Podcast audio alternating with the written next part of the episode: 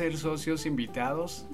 Bienvenidos a este capítulo especial porque Destino Excelencia sigue de cumpleaños, seguimos festejando y en este episodio pues estaremos entrevistando precisamente a uno de los cofundadores del grupo de Toastmasters Bogotá.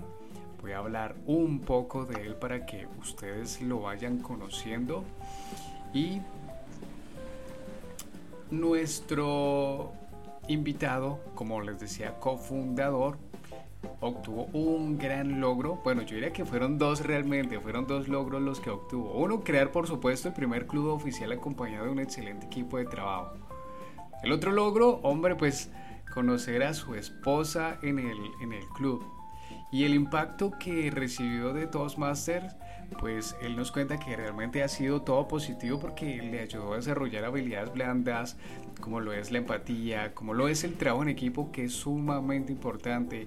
Y esto que va muy de la mano con la creación de este contenido, recuerden, este contenido lo hacemos Mónica Acevedo y la persona que ustedes escuchan en sus oídos, Diego Reyes. Y algo que nos caracteriza a Mónica y a mí es precisamente la perseverancia. Nuevamente, el impacto y logro que trajo Toastmasters para nuestro invitado fue conocer a su esposa. Él es fundador, cofundador del primer club en español del, del país. Mauricio Pinilla, ¿cómo estás? Muy buenas noches. Hola Diego, buenas noches, ¿cómo has estado? ¿Cómo va todo? Mauricio, muy bien. Aquí, mira, dispuestos a que entreguemos la mejor información, anécdotas, un poco de historia, un poco de cómo fue la creación de Toastmasters Bogotá, pero yo quiero que nos cuentes algo. ¿Cuál fue el nombre que ustedes decidieron ponerle en esos momentos al club? Bueno, déjame, déjame comenzar con un poco de historia. Claro, porque, eh, Gustavo Ramírez fue la persona que trae Toastmaster inicialmente a Bogotá con un club en inglés. Eh, y, y, ahí fue donde realmente yo conozco a, Gustavo y como conozco y participo del club em, en inglés, ¿no? Pero luego de un tiempo nos damos cuenta que hay muchas personas que quieren participar del club, pero por el tema del idioma simplemente eh, no se atrevían y era una, una barrera, ¿no? Pero también nosotros decíamos, nosotros veíamos que ese valor agregado del club era el hablar en inglés. Decíamos, pero es que en español no le demos mucho sentido a que la gente hable porque, porque pues ya es, es en español. Entonces, ¿cuál va a ser ese desafío que va a existir? Y recuerdo mucho que una vez Gustavo me dice, ¿por qué no monta un club en español? Y yo, no, pero será, será que sí, será que no, será que la gente lo valora. Pero de alguna otra forma sabíamos que había un mercado y yo siempre trato de emular esto como un negocio, ¿no? Y un negocio donde el salario es netamente emocional.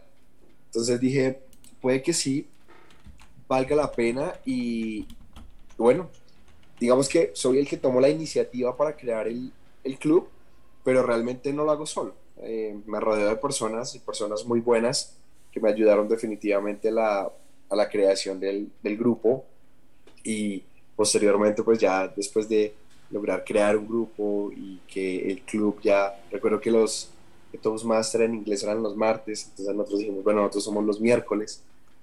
Y después de que había un grupo conformado, eh, pues simplemente dijimos, no, pues esto se tiene que llamar Toastmaster, vamos a ser bastante creativos. Toastmaster Bogotá.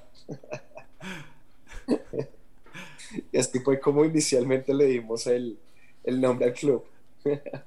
y, y mira que aquí pasa algo interesante y es que nosotros a veces tendemos a suponer y pensar que a lo mejor que lo que vamos a hacer no va a tener ningún tipo de resultado con respecto a cuando pensabas, bueno, pero ¿será que alguien querrá mejorar su oratoria en español? Porque pues en inglés sabemos que es un idioma importante de desarrollar en las personas. ¿Será que alguien quiere hablar en español?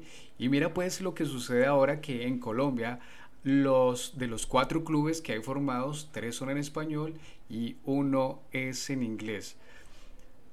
De esta primera parte me encanta lo que dices del salario emocional porque nosotros en Toastmasters venimos a recibir precisamente esto, a aumentar nuestra cuenta corriente emocional, a través del salario emocional.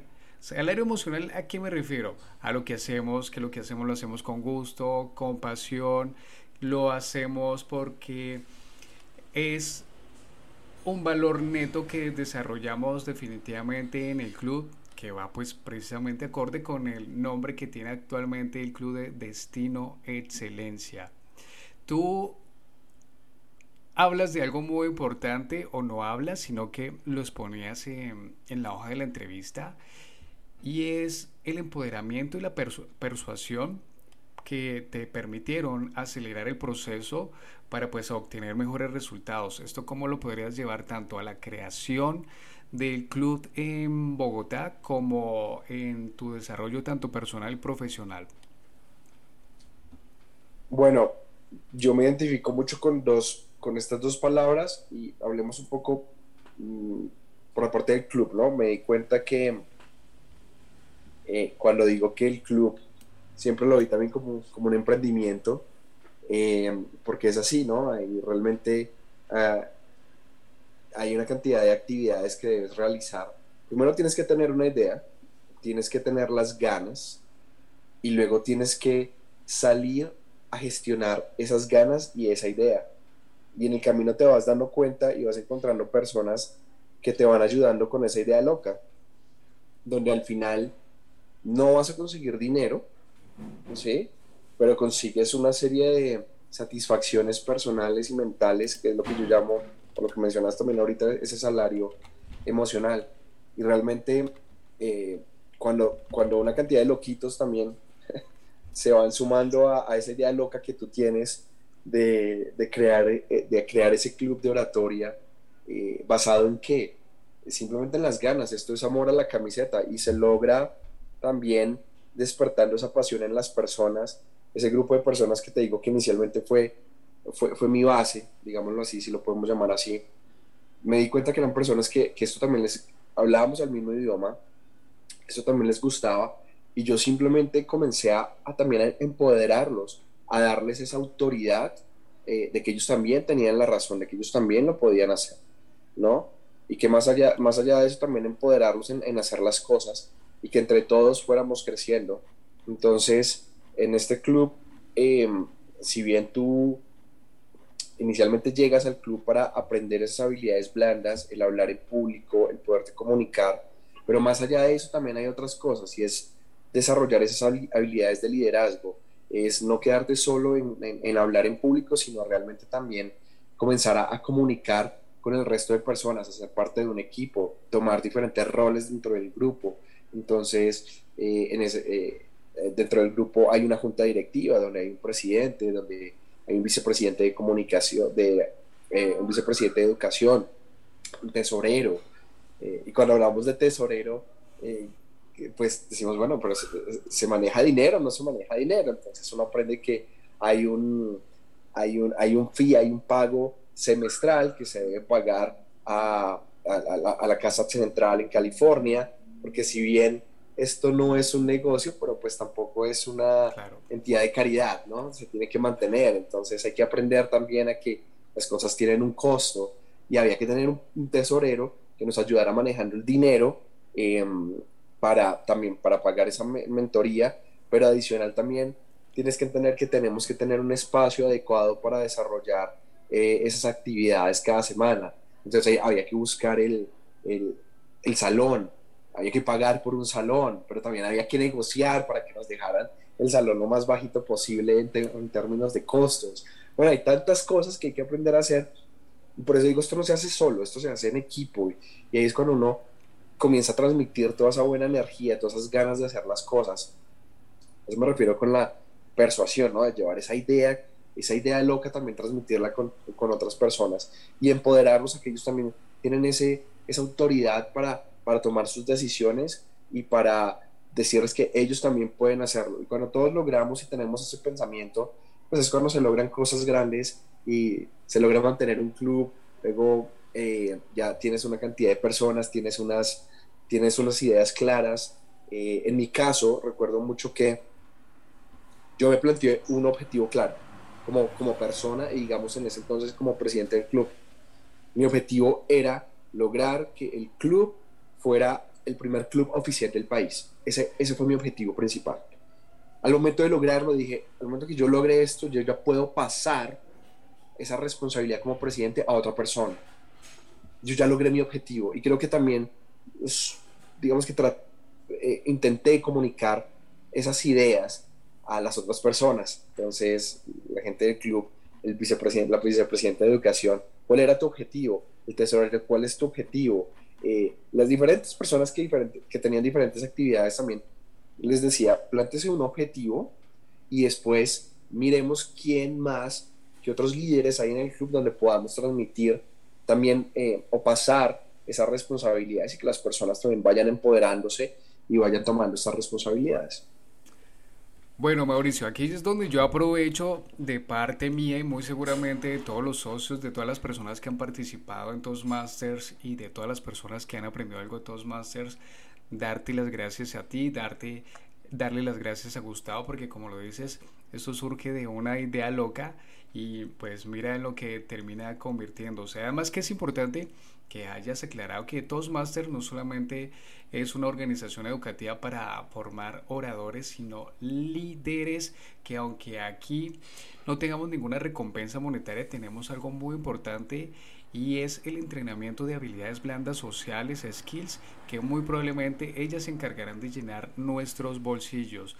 Para las personas que nos están escuchando por primera vez, como bien lo decía Mauricio, pues para que se sostenga Toastmasters debe también haber una recontribución económica de parte del socio. Y por favor, quédate con esto. Tú tienes la opción de seguir pagando por tus errores, tus errores de inhibiciones comunicacionales, o tienes la oportunidad de venir a Toastmasters y pagar una membresía mínima, que realmente es que el valor es mínimo por un semestre, y empezar a mejorar precisamente en esas habilidades. Si es la primera vez que nos estás escuchando, te voy a contar algo. Toastmasters International es una organización educativa de comunicación y liderazgo. A través de clubes locales, los miembros de Toastmasters practicamos liderazgo y desarrollamos nuestras habilidades comunicacionales. El primer club de Toastmasters International fue fundado en 1924 en Estados Unidos y actualmente hay más de 16.000 clubes con unos 350.000 miembros a lo largo de 141 países. Mauricio, cuéntanos por favor algo que tú aprendiste en Toastmasters y lo estás poniendo en práctica ahora. puede ser en tu vida personal, puede ser en tu vida profesional. ¿Qué pusiste en práctica de lo que aprendiste en Toastmasters? Mira, eh, yo hago parte del club por, una, por un desafío profesional. Eh, realmente como yo llego al club, en ese entonces comencé a trabajar por una compañía americana y recuerdo mucho que me dicen, me comenzaron a enfocar mucho para la parte comercial. Y para la parte comercial en ese entonces mi jefe me dijo, tienes que desarrollar habilidades de comunicación, hablar en público, eh, y de alguna otra forma en la parte comercial tienes que encargarte que las cosas pasen, hacer que las cosas pasen. Y en Toastmaster es así, al final del día no es, no es un curso, no es una escuela, es un lugar donde vamos todos a aprender de todos y lo más bonito es aprender haciendo. ¿Qué te puedo decir? Hoy en día, 10 años después de que tomé esa decisión de participar por primera vez en el club, definitivamente eh, hoy trabajo con él, pues tengo la oportunidad de tener equipos de trabajo y me ha ayudado muchísimo el hablar en público definitivamente a soltarme, pero también comunicarme de una forma asertiva, no tener miedo a hablar y no tener miedo a hacer y definitivamente eso es algo que me dio Toastmaster. Pero no simplemente por el hecho de, haber participado dando mis 10 discursos. Es más, no recuerdo bien, pero creo que yo no alcancé a dar mis 10... Bueno, sí, finalmente terminé dando mis 10 discursos, pero yo me enfoqué mucho, me llamó mucho la atención el hecho de liderar, de liderar el club, de liderar las personas y darme cuenta que podía hacerlo, darme cuenta que podía robarme de personas con unas capacidades gigantescas eh, me, di cuenta que no me debe dar miedo trabajar con personas que tengan habilidades que yo posiblemente no tenga. Eh, y más bien aprender de ellos, ¿no? Creo que es lo más importante. Y es como lo aplico hoy en día. Tengo un equipo de trabajo que me ha permitido pues esas habilidades que logré en su momento de liderazgo, de hacer que las cosas pasen, de comunicación asertiva. Hoy lo aplico y definitivamente eso lo, lo encontré en todos más. Bueno, y encontraste algo más y muy importante, Mauricio, porque, mira, yo te cuento que cuando yo empecé a buscar en mitad clubes o donde podía encontrar personas que se reunieran, mi objetivo principal era conocer otras personas. Y pues vi una publicidad de grupo de personas que se reúnen todos los miércoles a las 8 de la noche a realizar pequeños discursos. Yo dije, hoy yo quiero estar allá. Porque además iba con dos objetivos. Uno, de rodearme de personas más inteligentes que yo porque podía aprender mucho más de ellos. Y dos, por supuesto, de mejorar mis habilidades comunicacionales porque estuve a punto de perder prácticamente un contrato de 50 millones de pesos que en términos de dólares son aproximadamente unos, a la actualidad, unos 18 mil dólares en promedio por la timidez, por tener el miedo, la vergüenza de pararme enfrente a 60 personas y no saber expresarme. Entonces, ese fue uno de mis puntos de dolor que me llevó a, me llevó a llegar a Toastmasters. Pero como te decía, es que tú saliste además con un premio y es que conociste a tu esposa en Toastmasters. Diego, así, así es. Eh, qué curioso, ¿no? Eh, yo llego también a Toastmasters eh, por una situación, bueno, a nivel profesional, pero también a nivel personal. Yo recuerdo que en ese entonces estaba, había terminado una relación y, y si bien si bien estaba buscando este tema de, de, desarrollar estas habilidades de comunicación, también personalmente eh, mi núcleo de amigos no era, era mínimo. Entonces, de alguna otra forma, personalmente también estaba buscando eh, ambientes distintos, conocer personas distintas y mira cómo es la vida. En Toastmaster ahorita hay miles de historias, las que uno conoce, imagínate las que uno no conoce, ¿no? Em, pero te puedo decir que hay muchas historias bonitas. Ahí hay un mito, de hecho, eh, que todo presidente de Toastmaster en Colombia, quien hace parte, quien toma esa posición, sale siempre emparejado. Hombre, pero yo porque nunca tomé ese rol, hasta ahora me vengo a enterar. Entonces esa es una invitación que si usted también está en plan de buscar pareja, hágalo porque, porque realmente ha pasado y, y, pasado mucho. Yo te puedo decir que las experiencias del 100%, un 80% pasan. Y te lo digo por experiencia personal, conocí a mi esposa Margarita, de hecho fue, ella en su momento fue la vicepresidenta de educación y ayudó muchísimo, fue base fundamental de la creación de, del club. Eh, de alguna otra forma también el hecho de que comenzamos a salir nosotros, pues eh, yo no estaba tan solo en el club porque decía, ok, quieres ser mi novia, pero también ven y me apoyas, ¿no? Entonces, eh, de alguna otra forma uno iba creando su base y no me podía dejar tirado, ¿no? Claro. Mónica Acevedo, que ahora es la actual presidente del Club de Destino Excelencia, escucha muy bien lo que acaba de decir Mauricio con cifras y estadísticas del 100% de las personas que se postulan y hacen parte del rol de presidencia, entre un 80% salen con pareja. Mónica Acevedo, escucha por favor este mensaje que es para ti. Mauricio, no, muchas gracias por compartirnos esto. Nuevamente te digo que de parte mía, de los socios, de todas las personas que han pasado por Toastmasters, de todos los eventos que ha hecho Toastmasters, te queremos dar las gracias infinitas. Y antes de terminar esta entrevista, tú nos vas a contar, por favor, un libro que nos vas a recomendar que esté relacionado con habilidades de oratoria o de liderazgo. Claro que sí. De hecho, lo tengo acá conmigo. Es un libro que me recomendó un jefe llamado Good to Great o en español de bueno a excelente, podemos decirlo, escrito por Jim Collins. Me llama, me llama mucho la atención y lo quiero traer eh, como sugerencia del libro porque cuando comienzo a leerlo, cuenta la historia de diferentes empresas en diferentes industrias en los Estados Unidos, pero en, en resumen, todas estas empresas tienen algo en común y son empresas que en su momento, en diferentes décadas o momentos de la vida, y en diferentes industrias se caracterizaron por ser lo mejor de lo mejor, la excelencia alguna. cuando tú entras a revisar cada una de estas empresas, te das cuenta que primero está, están llenas de un, equipo de trabajo excelente, eh, de unos líderes que llevan a, sus, llevan a sus equipos de trabajo, los persuaden, los, em, em, los empoderan, una cantidad de habilidades, una cantidad de ideas que las llevan a la ejecución. En los detalles es donde realmente estas empresas hacen la excelencia. En los detalles, en los pequeños detalles es donde estas empresas logran salir adelante, cumplir con esa, esa última milla que hoy en día llamamos y hacer la diferencia con respecto a empresas similares en industrias donde compiten entre sí, pero siempre logran hacer algo mejor, ¿no? Y ese lograr hacer algo mejor está definitivamente en los pequeños detalles. Cuando tú lees, te das cuenta que todas estas empresas en común son más o menos como unos 15 ejemplos.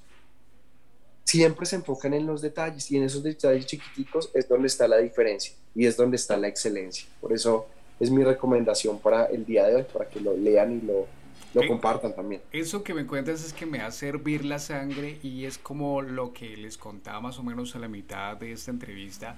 Elegí Toastmasters porque quería rodearme de personas que eran más inteligentes que yo porque de ellos aprendo, yo aprendo de ellos. Cuéntanos por favor una conducta o una actitud que hace que una persona, que un socio crezca, evolucione, se transforme en Toastmasters. Mira, yo creo que una actitud, la actitud positiva, todo está en la actitud. Definitivamente te das cuenta que las personas que hacen parte del club, eh, el común denominador es su buena actitud, ¿no? Esa actitud de participar, esa actitud de participar, de participar en las diferentes actividades del club, esa actitud que los lleva a liderar. Yo creo que, que una buena, tomar, tomar una buena, una actitud positiva, el hacer las cosas, el estar dispuesto a hacer que las cosas pasen. Eh, de hecho, el club, el eslogan del club es, tú aprendes haciendo. Y, y necesitamos eso, siempre personas con buena actitud, personas que quieran liderar, personas que no les dé miedo, personas que quieran romper el hielo en sus vidas y estar dispuestos a hacer que las cosas pasen. Yo creo que la actitud positiva hace la diferencia. Totalmente, actitud positiva y proactividad. Y por último, de los 10 discursos que tú diste, cuéntanos cuál fue el secreto que utilizaste para prepararte, para que tuvieses éxito en esos discursos. Mira, esto sí te lo hablo desde mi experiencia, de todas las experiencias que viví en cada uno de ellos y algo que aprendí, sobre todo porque me confío mucho improvisar muchas veces, o me confiaba mucho improvisar muchas veces. Y si algo me llevo de Toastmaster, y si algo puedo compartir con ustedes esta noche es que a los grandes oradores se preparan, y se preparan mucho. Y en la preparación está el secreto, aquí no hay nada más. Por ahí dicen que para 10 minutos de, para 10 minutos de discurso tienes que preparar dos a tres horas. En la preparación está el secreto pararte frente al espejo, hablar frente a, eh, decirlo frente a tu esposa o familia, eh, decirlo varias veces y sentirte cómodo con eso, yo creo que en la preparación está el secreto. Entre mejor nos preparemos, mejor nos va a ir. Y utilizar definitivamente la tecnología a nuestro favor, por favor, toma ese celular, ponte enfrente de ese celular, grábate. Y yo sigo invitando a todos los socios que empiecen a grabarse en el celular, que empiecen a utilizar estas plataformas de redes sociales para compartir sus mensajes y den el paso siguiente para que empiecen a exponerse. Mauricio, nuevamente muchas gracias por acompañarnos. Aquí vamos a soltar un secreto y es que esta no es la primera entrevista, esta es la segunda entrevista que Mauricio nos da, porque en la primera tuve un pequeño error y es que no grabé la entrevista, chicos, no la grabé. Pero muchas gracias, Mauricio. Diego, em, bueno, así es, pero qué rico, qué rico poder hablar y poder compartir. Eh, quiero aprovechar para darte las gracias porque me llena de mucho honor, primero, poder estar hablando contigo y segundo, darnos cuenta del liderazgo que hablamos, ¿no? Qué rico es poder encontrar personas como tú que toman ese liderazgo para desarrollar este tipo de actividades. Un podcast, ¿quién se me imagino un podcast de Toastmaster para compartir todas estas experiencias y, que queden en la memoria de los nuevos, de las personas nuevas y los que hacen parte del club actualmente o de los clubes actualmente. Así que gracias, gracias por tomar acción, gracias por liderar, gracias por exponerte. No es fácil exponer, exponerse y el hacerlo es, es de grandes. Así que eh, lo estás haciendo y, gracias de verdad por darnos ese espacio para que dejemos esto en las memorias, ¿no? Y que la gente conozca un poquito más. Hace poco tuve la oportunidad de estar en el club, volví después de mucho tiempo. Eh, y son una cantidad de personas nuevas y, es bonito saber que, que queda y que, que, la idea sigue y, y, que hay personas tratando de que siguen manteniéndola, ¿no? Entonces, importantísimo eso, importantísimo que las personas sigan creando nuevos clubes. Yo simple, siempre fui un motivador y traté de persuadir para que se crearan nuevos clubes. Bogotá debería tener mínimo 20 clubes y no es fácil. no es fácil. Esto es un emprendimiento y emprender no es fácil, si no todo el mundo lo haría. Pero la invitación es a las personas nuevas que llegan, eh, despierten esa, esas ganas de hacer las cosas y por favor traten de persuadir a otros y hacer que las cosas pasen creando nuevos clubes a nivel Bogotá, Medellín, Cali, Bucaramanga, Tunja, eh, una cantidad de ciudades intermedias donde necesitamos que todo el mundo tenga esta oportunidad, tenga espacios donde las cosas se hagan haciendo. Y, bueno, ese es mi mensaje esta noche. De verdad, Diego, muchas gracias por, por hacer esto posible. Mauricio, muchas gracias. Tus palabras realmente me llenan de bastante satisfacción. Te cuento que el objetivo es que nos difundamos como un virus y que muchas personas que están por allá avergonzadas, que tienen todavía esas inseguridades, sepan que los líderes no nacen, por supuesto hay excepciones, que los líderes y oradores se crean, se forman aquí en Toastmasters, que aquí es un espacio seguro y que pueden desarrollar esas habilidades y transformarse en seis meses, en 12 meses, en dos años, ser personas totalmente diferentes. A ustedes muchas gracias por llegar hasta este punto. Recuerden que si quieren participar en alguno de los clubes pueden hacerlo los días lunes eh, como invitados en el Club de Toastmasters Medellín. Pueden participar en el Club de Oratoria de Inglés de English Club Bogotá los días martes. Los miércoles está el cumpleañero Destino Excelencia y los días jueves está el grupo de Sinergia. No siendo más, nos veremos en una próxima entrega, en un próximo episodio. Y recuerden esto, nuestro destino es la excelencia. Chao.